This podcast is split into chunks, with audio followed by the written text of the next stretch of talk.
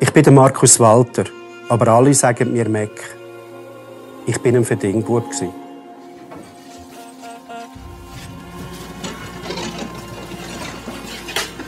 Mit Jahrgang 1974 gehöre ich zu der jüngsten Generation von Verdingkindern.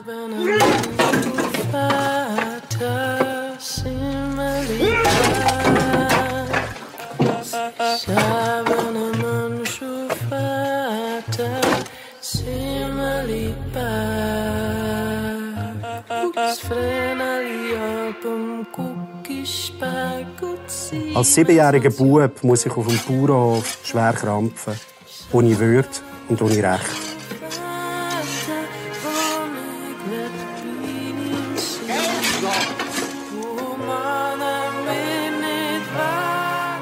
Misshandlungen und Schläge haben genauso zum Alltag gehört wie Melken und Heuen.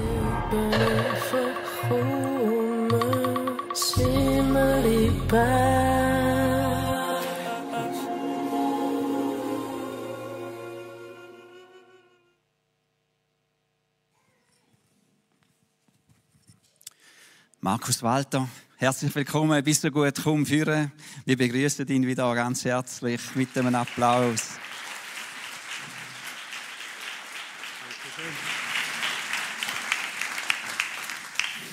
Herzlich willkommen, Markus Walter. Äh, sind ihr gut auf Romanson gekommen?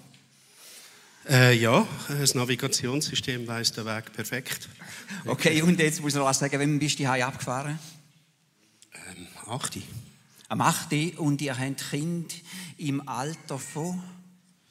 19, die ist heute nicht dabei, 11, 10, 7 und 5 Monate. Also, die sind alle aufgestanden und bereit gewesen, zum 8. abfahren. Ich glaube, geben da deiner Familie mal einen herzlichen Applaus, gell? Das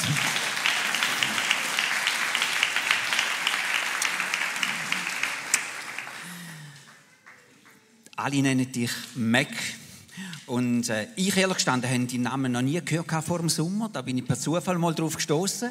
Und dann habe ich aber am 18. September, ich weiß es noch ganz genau, am 18. September am Morgen dieses Buch in die Hand genommen. Und ich habe dieses Buch in einem einzigen Tag gelesen. Das heißt, es ist nicht ganz ein Tag geworden, es ist nämlich schon Mitternacht vorbei gewesen, wo ich fertig war mit dem Buch. Jetzt musst du uns verraten, warum nennen dich alle Mac? Also wir sind in der dritten Klasse Unterstufe, ähm, sind wir drei Markus gewesen. Und ähm, das ist noch schwierig für die Lehrerin, wenn sie ruft Markus und drei haben die Hände auf. Ja, könnt ihr mal alle Markus die Hand aufheben? Haben wir da auch noch ein paar? Ja, äh, ja nicht so viel da, da wäre es besser gegangen. Ja. So, und dann hat es äh, eine Umtaufe gegeben. Ich bin zum Eck umtauft worden, der Kollege zu Marco. Und der dritte, Markus, hat bleiben Vielleicht noch wichtig, du hast mir jetzt zwei, dreimal Markus gesagt, das sagt mir mein Vater und meine Frau, wenn sie wirklich fest, fest hässig ist auf ihn. Also ich hoffe, ihr habt die Botschaft verstanden, gell? Es soll ein bisschen gut niemand mehr Markus sagen. Meine Frau sagt es übrigens ganz ähnlich. Sie sagt mir einmal äh, Pfarrer. Und dann weiß sie, jetzt ist, jetzt ist schwierig. Jetzt ist schwierig. Schule ist für dich definitiv nicht einfach so ein Schreck gewesen, etwas, was du schon weggesteckt hast. Das ist äh, schwierig für dich, äh, wenn man deine Schulzeit müsste in einem Wetterbericht zusammenfassen. Wie würde das aussehen? Ähm, ich sage jetzt einmal so, die Unterstufe ist äh, ziemlich gewitterig gewesen, weil irgendwo durch habe ich ja die, die Gewalt, die ich auf dem Bauernhof erlebt habe, habe ich halt einfach weitergegeben. Ich war leider kein einfacher Schüler. Also dort war es sehr gewitterig und stürmisch. Dann war es einmal eine Weile lang gut. Ähm, was aber immer so ein bisschen wie ein Schleier drüber war, ich bin auch ein Heimkind. Und als Heimkind ähm, bist dann halt einfach vorverurteilt worden, egal ob du jetzt ein Liebe bist oder nicht. Also dort war immer so ein gewisser Nebel drüber drin. Also das, das ist übrigens mein Traumfamil, oder? Wenn ich finde, meine Frau ist schwierig. Sie ist auch im Kinderheim aufgewachsen, ihre Eltern haben das Kinderheim geleitet. Dann sage ich immer auch, ja, du bist halt das Heimkind. So brutal bin ich manchmal, gell? Nein, das darf ich nicht sagen, wenn es wirklich ernst ist, sonst ist es dann gar nicht mehr gut. Der Walter Meier, dein Lehrer, ist dir trotzdem sehr gut in Erinnerung geblieben. Sag rasch ein paar Worte dazu. Ja, das ist der Lehrer im letzten Heim. Und was mir wirklich extrem in Erinnerung geblieben ist, der hat immer an mich geglaubt. Ähm, und das haben viele Menschen halt einfach nicht. Und, und das ist für mich das, was so wichtig war. Ähm, dann hat er sehr viel Sport mit uns gemacht. Äh, wir haben Tischtennis gespielt, Badminton, er Schach gelernt beispringen. Und ich komme heute immer wieder zu hören, dass ich eine schöne Schrift habe. Das ist Walter Meier zu verdanken, weil du hast dort akribisch müssen schön schreiben also, jetzt danken wir gerade mal im Namen von der Christiane Robinson und Walter Meier für seinen Einsatz, gell? An dieser Stelle. Jetzt haben wir nicht Schulzeit, jetzt ist äh, Weihnachtszeit. Was bedeutet Weihnachtszeit für dich? Liebe, Licht, Wärme, Familie. Ähm, dann bin ich der, der daheim dekoriert. Also ich liebe es, Kerzchen anzuzünden, ähm, den Christbaum aufzustellen. Das ist auch die Zeit, wo ich wirklich am Abend an den Kindern eine Geschichte vorlese. Äh, per Zufall habe ich jetzt gerade von meinem Cousin, den ich zweimal getroffen habe in meinem Leben, der hat ein Buch geschrieben. Ähm, und das lese ich jetzt gerade den Kind vor. Und äh, wenn ich dann weitergelesen habe in Buch, Buch habe ich gemerkt, für deinen Bub, das ist eine ganz, ganz schwierige Zeit. Sie hat in dir eine tief sitzende Angst vor Ablehnung äh, ausgelöst. An einer Stelle schreibst du dort, du hast einmal erfahren, dass deine Schwester, die du schon ganz lange nicht mehr gesehen hast, äh, nicht weit von dir weg, also ein paar Dörfer weiter war und du hast trotzdem nicht getraut, bei ihr vorbeizugehen, wegen dieser Angst. Kannst du ein paar Sätze dazu sagen? Wer weiß denn mit dieser Angst auf sich gehabt? Das ist immer eine schwierige Frage, die ich jetzt gestellt bekomme. Ähm, ja, ich, ich, ich habe mich einfach nicht getraut, dorthin zu gehen. Erstens einmal, weil ich sie nicht können. Klingt schon noch heftig, ist deine Schwester, du kennst sie nicht. Und hat einfach akzeptiert sie mich so, wie ich bin. Also auch wieder irgendwo ein bisschen Angst gehabt, abgestoßen zu werden. Und meine Schwester war natürlich schwer drogenabhängig. Ähm, sie war auf dem Blattspitz unter anderem. Und für dort hatte ich auch ein bisschen Respekt gehabt bereue übrigens heute zutiefst, dass ich das nicht gemacht habe. Gell, wenn ich richtig mich erinnere, du hast sie nachher nie mehr gesehen. Mal, mal habe ich schon noch, ein, zweimal mal, aber ich bereue es gleich. Weil ich glaube, wenn ich dort gegangen wäre, hat sich eine andere Beziehung entwickelt. Als es nach einer richtigen Lehrstelle gegangen ist, hast du ein, äh, ein Praktikum gemacht als Sportartikelverkäufer. Du hast so richtig gemerkt, dass Verkaufen deine Sache ist. Verkaufen ist deine Sache. Was hat es mit dem Verkaufen auf sich? Ein guter Verkäufer kann einen Eskimo im Kühlschrank verkaufen, sagt er. Äh, ich hast, sag, du schon mal, hast du schon mal gemacht? Nein, weil das wäre überschnorren. Und das okay. finde ich eben nicht, eigentlich. Ich weiß auch nicht, ich habe, ich habe das Glück, dass ich mit einem, mit einem gesunden rhetorischen Mullwerk auf die Welt gekommen bin. Und ähm, das kann ich beim Verkauf natürlich einsetzen. Ich muss aber sagen, ich habe zuerst Coiffeur geschnuppert, ich habe Goldschmied geschnuppert, ich habe Automechaniker geschnuppert, ich habe Maurer geschnuppert. Und ich konnte eigentlich nirgends können mein, mein Maulwerk einsetzen wie im Verkauf. Also, ich liebe Verkauf und zwar aus einem einfachen Grund. Mir sagt ja, meine Frau kommt auch aus dem Verkauf, wir gehen bedienen. So, und ich habe lange bei Dosenbach Deichmann geschafft. Der Deichmann ist auch ein gläubiger Mensch. Ähm, das ist Dienst am Kunden. Und das habe ich immer geliebt. Heute noch. Also nebst dieser Verkaufsgeschichte haben Leute dir auch nachgesagt, du hättest einen Robin Hood-Charakter. Was ist äh, einfach gewesen, oder was ist gäbig wegen dem und wo ist es auch schwierig geworden, wenn man so ein Robin Hood ist?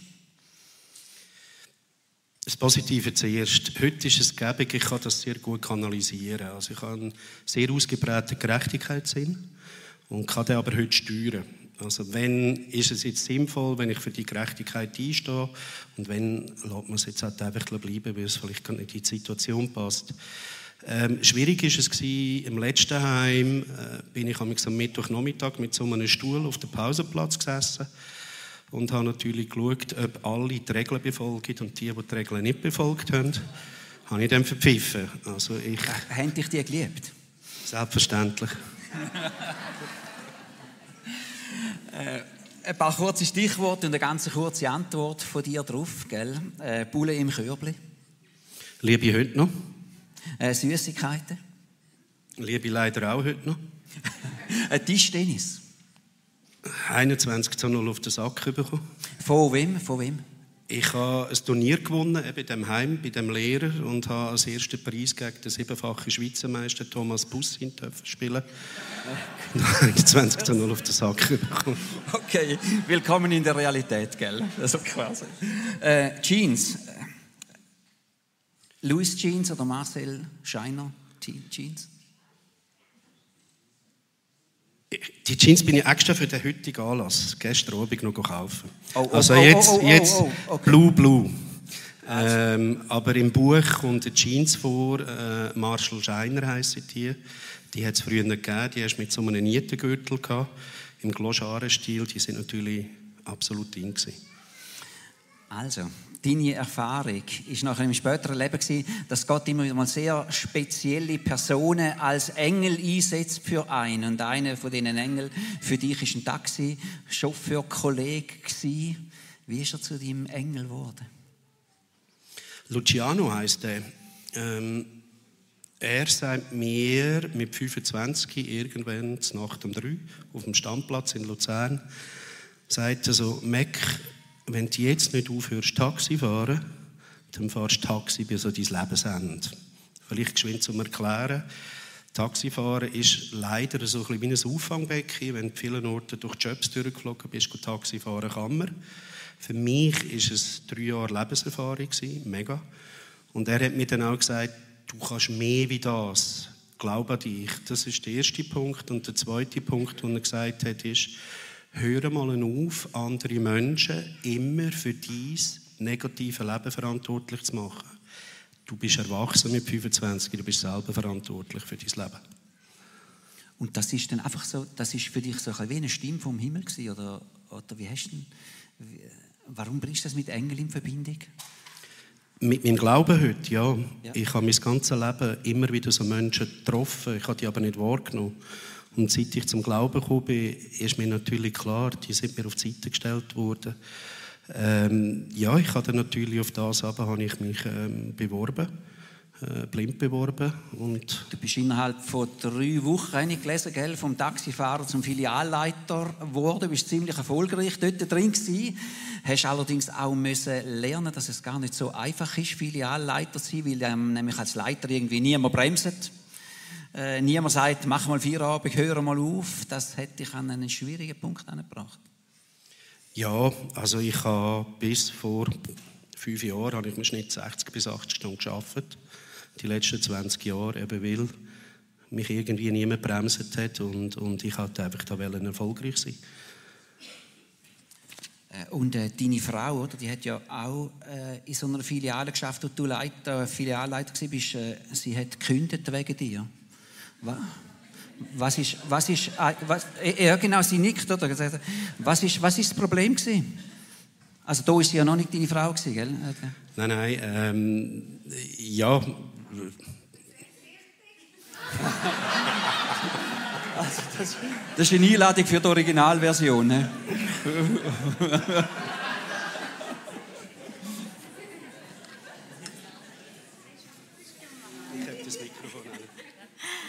Hallo miteinander, mein Name ist Evelyn. Ein herzlichen Applaus für Evelyn. Ja. ja, wir haben uns kennengelernt im Dosenbach. Also ich habe dort schon damals geschafft, bevor ich die Lehre gemacht habe, bin ich schon als Schülerhilfe, bin ich schon dort die Filiale unterstützen. Und eines Tages ist er als Verkaufsleiter und dann haben, ja, er war relativ sehr streng und ja, ein junger Chef. Und zu einem gewissen Zeitpunkt, wo ich meine Lehre gemacht habe und alles, habe ich immer gesagt, ich würde gerne weiterkommen. Dann habe ich TV gemacht, dann habe ich Filialleitung werden. Da habe ich ihn x-mal gefragt, ob ich Möglichkeit habe. Da hat er immer gesagt, mach diesen Kurs, habe ich den gemacht, mach dies, habe ich alles gemacht. Und irgendwann war er so genervt, habe ich ihm nochmal gefragt, ja, wenn besteht die Möglichkeit. Dann hat er mir gesagt, wenn ich das Gefühl habe, ich sage so gut, wie ich bin, teuer. Dann habe ich gefunden, also nein, das lasse ich mir nicht gefallen. Ich fand, der Kassones an. Und da habe ich gerade Kündigung geschrieben und bin gegangen. Also da habe ich die Kündigung meiner Chefin gegeben Und dann hat sie es ihm natürlich weitergeleitet und das ist dann so der Grund. ja. Wow, Sehr wow. Evelyn, wir werden dich 2024 für den Friedensnobelpreis nominieren. Aber das Schöne ist, heute sind wir geheiratet und haben vier Kinder. Also es besteht immer noch Hoffnung. Auch das ist eine Botschaft übrigens von Weihnachten. Gell? Dann ist bei dir äh, ganz rasant weitergegangen. Filialleiter, regionaler Verkaufsleiter, Gebietsverkaufsleiter, Regionalleiter von einer grossen Möbelhauskette. Hättest du auch ein Angebot als äh, Roche-CEO angenommen? Roche nicht, ähm, Siba ja. Nein, okay. auf gar keinen Fall. nein, ähm, nein weil, weil das ist das, was ich gemacht habe. All die Funktionen, die ich hatte, die habe ich geliebt. Ähm, und die habe ich auch wirklich können, können ausführen. Ich glaube, eine Stufe höher wäre wär für mich too much gewesen. Du hast trotzdem einen ganz hohen Preis gezahlt für dein enorme Lebenstempo, das du angelegt hast. Eines Tages ist der Tag gekommen, wo du dich selber ins Sanatorium Kilchberg, Klinik Kilchberg, eingewiesen hast. Wie ist es dort gekommen? Ja, ähm, wenn ich ein Referat habe, nicht so ein Interview, dann habe ich am Schluss so eine Zusammenfassung von dem Referat. Ich nenne das Learning. Und ein Learning war, ich stelle nicht mehr den Job über meine Familie und über meine Frau. So, und das habe ich aber vorher immer gemacht. Und irgendwann war auch die Ehe fast auf der Kippe. Gewesen. Und ich habe, ich habe das eigentlich nicht wollen. Und dann habe ich gefunden, jetzt muss ich die Handbremse ziehen. Und ich habe natürlich wirklich eine, eine ausgewachsene Erschöpfungsdepression gehabt. Ähm, das war heftig und habe mich dann wirklich im letzten Moment eingeliefert. Und das Beste war, was ich auch machen konnte. Dann ist der 29. September 2018 gekommen. Halbe zehn, morgen draußen auf dem Bänkchen. Da musst du uns erzählen. Jetzt hoffe ich, ich kriege die Hosen nur. So, mal schauen, darf ich das Das ist eben meine neue Hose, gell? Ja, das habe ich jetzt eben nicht studiert. So, also. Da hinten drauf ist ein Tattoo. Das Foto ist übrigens auch im Buch. Das ist meine Hand, wirklich echt meine Hand, gefüttert. Der Rosenkranz ist dazugegeben worden. Und da steht drauf, I believe, 29.09.2018. Jetzt habe ich dir das Mikrofon wieder, oder? Ja, wir sollen da ein bisschen passieren.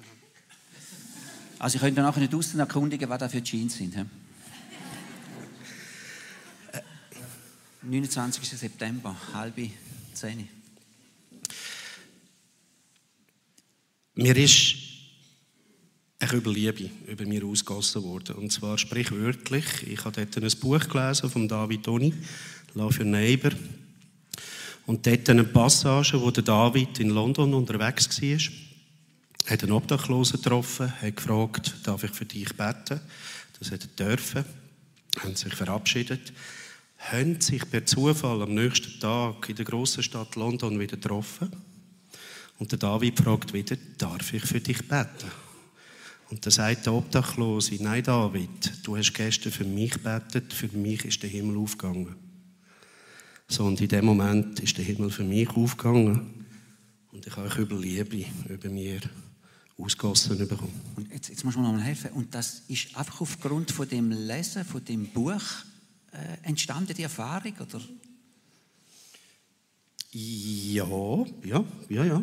Also ich habe sieben Monate bevor ich in, die, in das Sanatorium gegangen bin, habe ich von unserem Hauswart, das habe ich übrigens erst im Nachhinein erfahren, sehr gläubiger Mensch, ein Buch bekommen, Love Your Neighbor. Ich habe das lesen und nach ein paar Seiten kommt das erste Mal das Wort Gott und dann habe ich das Buch in die Ecke geschmissen. Ich bin nicht gläubig So, und dann haben wir einen Tag bevor ich in die Klinik bin, haben wir ein zweites Buch geschenkt vom Ali Dini, Ali der Unsterbliche. Und diese zwei Bücher habe ich mitgenommen, warum auch immer, und habe dann das erste Buch gelesen vom Ali Dini und der hat wirklich ganz, ganz schlimme Sachen gemacht, sogar einen Menschen getötet ist aber nachher im letzten Gefängnis vom Gefängnispastor zu Gott und Jesus geführt worden. Und dann habe ich mir so ein bisschen überlegt, leck, das kann doch nicht sein. Also jetzt hast du so viele schlimme Sachen gemacht und trotzdem wirst anerkannt, wirst, wirst aufgenommen von Gott. Und dann habe ich das Buch lesen lassen für Neighbor und plötzlich ist das Wort Gott für mich nicht mehr schräg gewesen. Und dann ist wirklich genau diese Passage gekommen. Und ich werde immer wieder gefragt, gibt es ein vergleichbares Gefühl? Wie kannst du das erklären? Die Geburt der Kind, das ist für mich etwa gleich viel Liebe. Und das letzte Mal, ich glaube, bist du gewesen, hast gesagt, ja, bist ja wiedergeboren worden. Also von dem her habe ich dort einfach wirklich meine Wiedergeburt erleben Und der Rudi Joshua, wo ich ein Interview hatte, sagt noch etwas so, weißt du, ist schon krass. Gott kommt, leert den Kübel über dich, macht einen Schnipp und du bist geheilt und andere brauchen manchmal ein Leben lang. Und das ist ein riesiges Geschenk. Also Gott hat dich wirklich äh, riesig überrascht an dem Morgen, äh, buchstäblich aus heiterem Himmel äh, quasi. Was es mit dem Hauswart auf sich hat, das können wir heute Morgen nicht auch noch entfalten. Das ist im Buch entfaltet. Ist absolut faszinierend, was passiert, wenn ein Hauswart, eben der Johannes, gell, wenn der einfach nicht nur seinen Beruf sieht, sondern sagt, in dem Beruf hinein lebe ich mein Glauben. Da entsteht wirklich Erstaunliches. Du hast dann gesehen, dass der Gott, wo du bis jetzt jetzt nur denkt, der, der Gott, der liebt andere, der Gott ist zumal dir selber begegnet. Äh, weißt du noch, was deine ersten Schritte sind äh, als Christ, was als erstes unternommen hast nachher? Ja, ich glaube, ich habe ziemlich als erstes meine Familie, meine Frau, meine Kinder um Vergebung gebeten. Das ist so das Erste.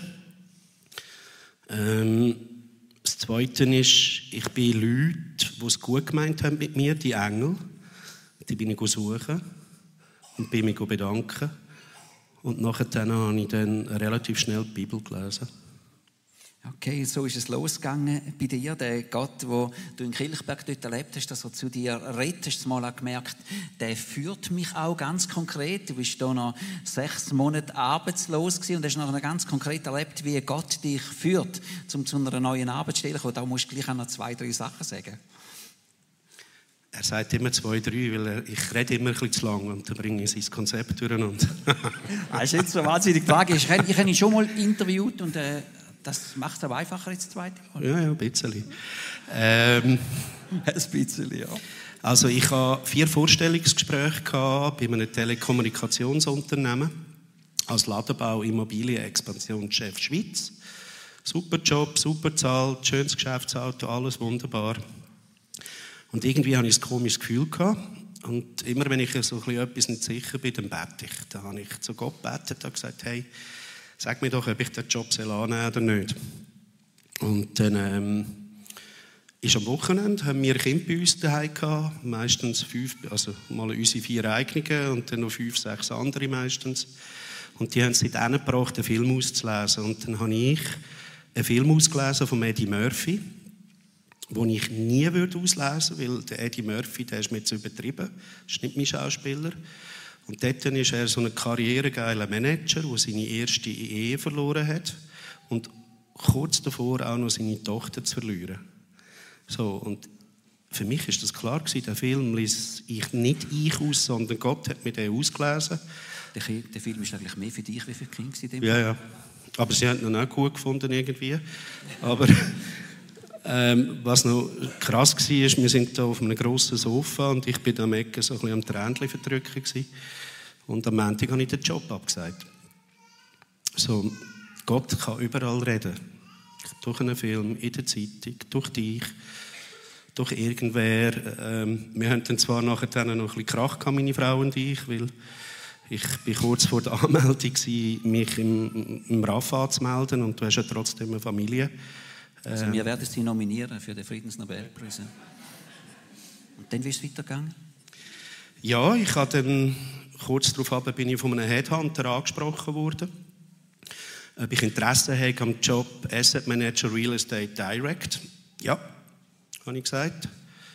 Keine Ahnung, was das ist. ähm, ich musste es dann googeln. Ähm, Vermögensverwalter Immobilien. Also anstatt dass ich Geld verwalte, tue ich Immobilien verwalten. Und unterdessen bin ich in der Immobilienbranche seit drei Jahren. Ähm, verdiene noch mehr wie vorher und schaffe nicht so viel. Also, ist, ist ähm, ein riesen, riesen Geschenk. Jetzt muss man fairerweise auch sagen, was gibt es für Kapazitäten? Meine Frau und ich tun privat Menschen viel helfen. Wir gehen mit den Leuten mit aufs RAF, Bewerbungsbriefe schreiben. Die Kapazität hatte ich vorher nicht mehr gehabt, mit 60 bis 80 Stunden.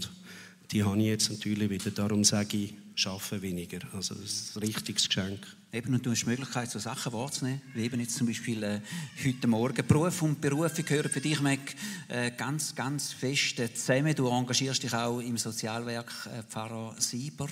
Erlebst auch dort immer wieder mal äh, besondere Sachen? Also ich muss fairerweise sagen, ich habe das drei Jahre gemacht. Ich bin drei Jahre alle zwei Wochen, Samstag auf Sonntag oder äh, ähm, Freitag auf Samstag auf Kältepatrouille. Das Jahr nicht mehr. Wir haben Zeiten umgestellt. Es geht vom Abend um 10 Uhr bis am Morgen um 6 Uhr. Und das kriege ich nicht hin. Vorher war es vom Abend um 10 Uhr bis am Morgen um 2 Uhr. Ähm, von dem her bin ich jetzt erstmal nicht mehr dabei. Schade. Ich wäre gerne wieder gegangen, aber so eine ganze Nacht durchmachen mit äh, knapp 50 ist ein bisschen zu viel. Ähm, oder kommt nicht mehr so oft vor. Du erlebst dort schon immer wieder spezielle Sachen. Also ich mag mich einiges erinnern, da war ein Obdachloser im Helmhaus in Zürich, ist am Schlafen gewesen. Und beim Weglaufen habe ich klar gewusst, ich muss jetzt beten für den. Und das habe ich dann auch gemacht. Und was ist rausgekommen? Das weiß das ich nicht. Also, das gehe ich mich auch nicht fragen, sondern ich habe den Auftrag bekommen, zu beten. Und das ist für mich okay. Hey, was für eine wunderbare Message, oder? Manchmal sagt Gott einfach etwas und wir wissen dann nicht, was passiert ist. Aber wir können trotzdem das machen, was er uns äh, so gesagt hat. Du hast ein Buch geschrieben, weil du auch gesagt hast, Gott hat mir gesagt, schreibe ein Buch. Hättest du nie gedacht mein Leben lang nie gedacht, nein. Und dann hat ja Gott, wie hat ja Gott das gesagt, dass du ein Buch schreiben Also ich habe ja die Bibel gelesen oder mir gelost. Ich bin dort noch im, im, als Verkaufsleiter unterwegs gewesen, äh, etwa 50'000 Kilometer gefahren pro Jahr und habe natürlich die Bibel im Auto in ihm gelost und habe die nicht verstanden. Ganz viele Sachen einfach nicht verstanden. Ähm, und da habe ich äh, beim ICF gibt es eine einjährige Bibelschule und habe dort die Bibelschule gemacht. Und du kommst viel geschichtlichen Hintergrund über. Ähm, ich habe zum Beispiel nicht gewusst, dass Jesaja ein paar hundert Jahre vor Jesus gelebt hat. Wenn du die Bibel liest, weißt du das nicht. Wenn du die geschichtliche Zeitstrahl dazu bekommst, dann weißt du das. Hat natürlich ganz eine andere Aussage, wenn er ein paar hundert Jahre vorher die Prophetien rauslässt. So, und etwa in der Hälfte von dieser Bibelschule bin ich am Einfahren am Abend um halb zehn. Im Auto kann ich gut beten. Ich bedanke mich für die Bibelschule. Das Thema war der Heilige Geist. Und da kommt plötzlich aus heiterem Himmel raus, passt überhaupt nicht zu dem Thema, das wir hatten. Du schreibst ein Buch. Und da bin ich mega verschrocken. Habe es dann meiner Frau erzählt. Und ähm, ja, das Buch ist dann entstanden und etwa zwei Jahre später auf den Markt gekommen. Und, und, und unterdessen habe ich gefunden, nicht nur mir ist so gegangen, dass äh, Leute das Buch einfach mal in die Finger genommen haben und gerade in einem Schnorz durchgelesen haben. Wirst du ein paar Jahre noch weiter das Buch schreiben, wie es weiterging? Schatz, bist du da? ähm, also ich finde eben, meine Frau könnte endlich noch ein Buch schreiben. Keine Ahnung. Ähm, ich von mir aus werde sicher kein Buch schreiben, weil das erste Buch habe ich auch nicht geschrieben von mir aus sondern weil mir klar gesagt hat, Gott, schreib ein Buch. Ist übrigens auch nicht ganz einfach, wenn du in der kapitalistischen Finanzindustrie schaffst und dann einfach einmal so dein Leben für alle öffnest. Und ich habe mir nie Sorgen gemacht, weil Gott gesagt hat, du schreibst ein Buch. Ich habe noch kein einziges negatives Erlebnis gehabt. Und ich habe mich erst gehabt vor zwei Wochen in einem LinkedIn-Post. LinkedIn ist so Facebook für Businessleute. Ja, das, da musst du jetzt unbedingt noch geschwind erzählen. Da. Habe ich, habe ich wirklich einen Post rein da, wo ich mich das erste Mal auf businessmäßig zu Gott ganz klar bekenne.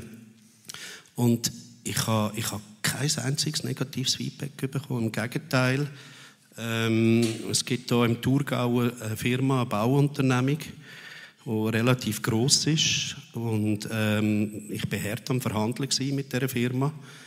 Und der ist irgendwie weg dem LinkedIn-Post, ähm, hat er plötzlich gemerkt, dass ich Christ bin. Und er ist schon seit 17 Christ. Ist der CEO von dieser Firma. Also ist schon spannend. Also, das tun, wo Gott tut, wo, Gott einem aufträgt oder wo man von Gott den Eindruck hat, dass man überkommt. Wir werden sehen, ob das zweite Buch von dir rauskommt. Wir werden sehen, ob deine Frau noch ein Buch schreibt. Sie können garantiert eins schreiben. Das erste Buch ist auf jeden Fall da. Du wirst nachher nicht hinein sein. Man kann die Bücher auch bei dir äh, kaufen. Das ist noch eine Möglichkeit, auch fürs Gespräch, auch mit dem Mac. Ich möchte dir einfach an dieser Stelle ganz, ganz herzlich danken, dass ihr extra da rausgereist seid. Nicht nur du, sondern deine ganze Familie. Danke vielmals auch dir, Evelyn, und euren Kind. Danke, dass du da bist. Danke für den ehrlichen Einblick in dein Leben. Wir sind ermutigt. Merci vielmals. Danke vielmals. Ich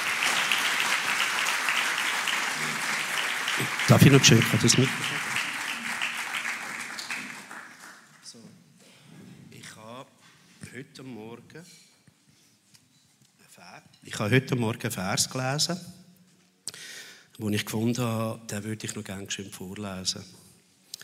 Deshalb wünsche ich euch alle, dass Gott, der diese Hoffnung schenkt, euch in eurem Glauben mit großer Freude und vollkommenem Frieden erfüllt, damit eure Hoffnung durch die Kraft des Heiligen Geistes wachse.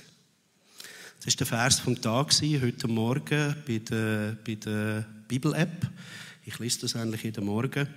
Und der passt wirklich auch zu dem Interview, weil das Buch hat nur einen Sinn, und zwar genau der. Und ähm, in dem Sinn wünsche ich euch von Herzen gesegnete Weihnachten, ganz viel Liebe mit eurer Familie und danke, dass wir da sein dürfen für das Gastrecht. Merci.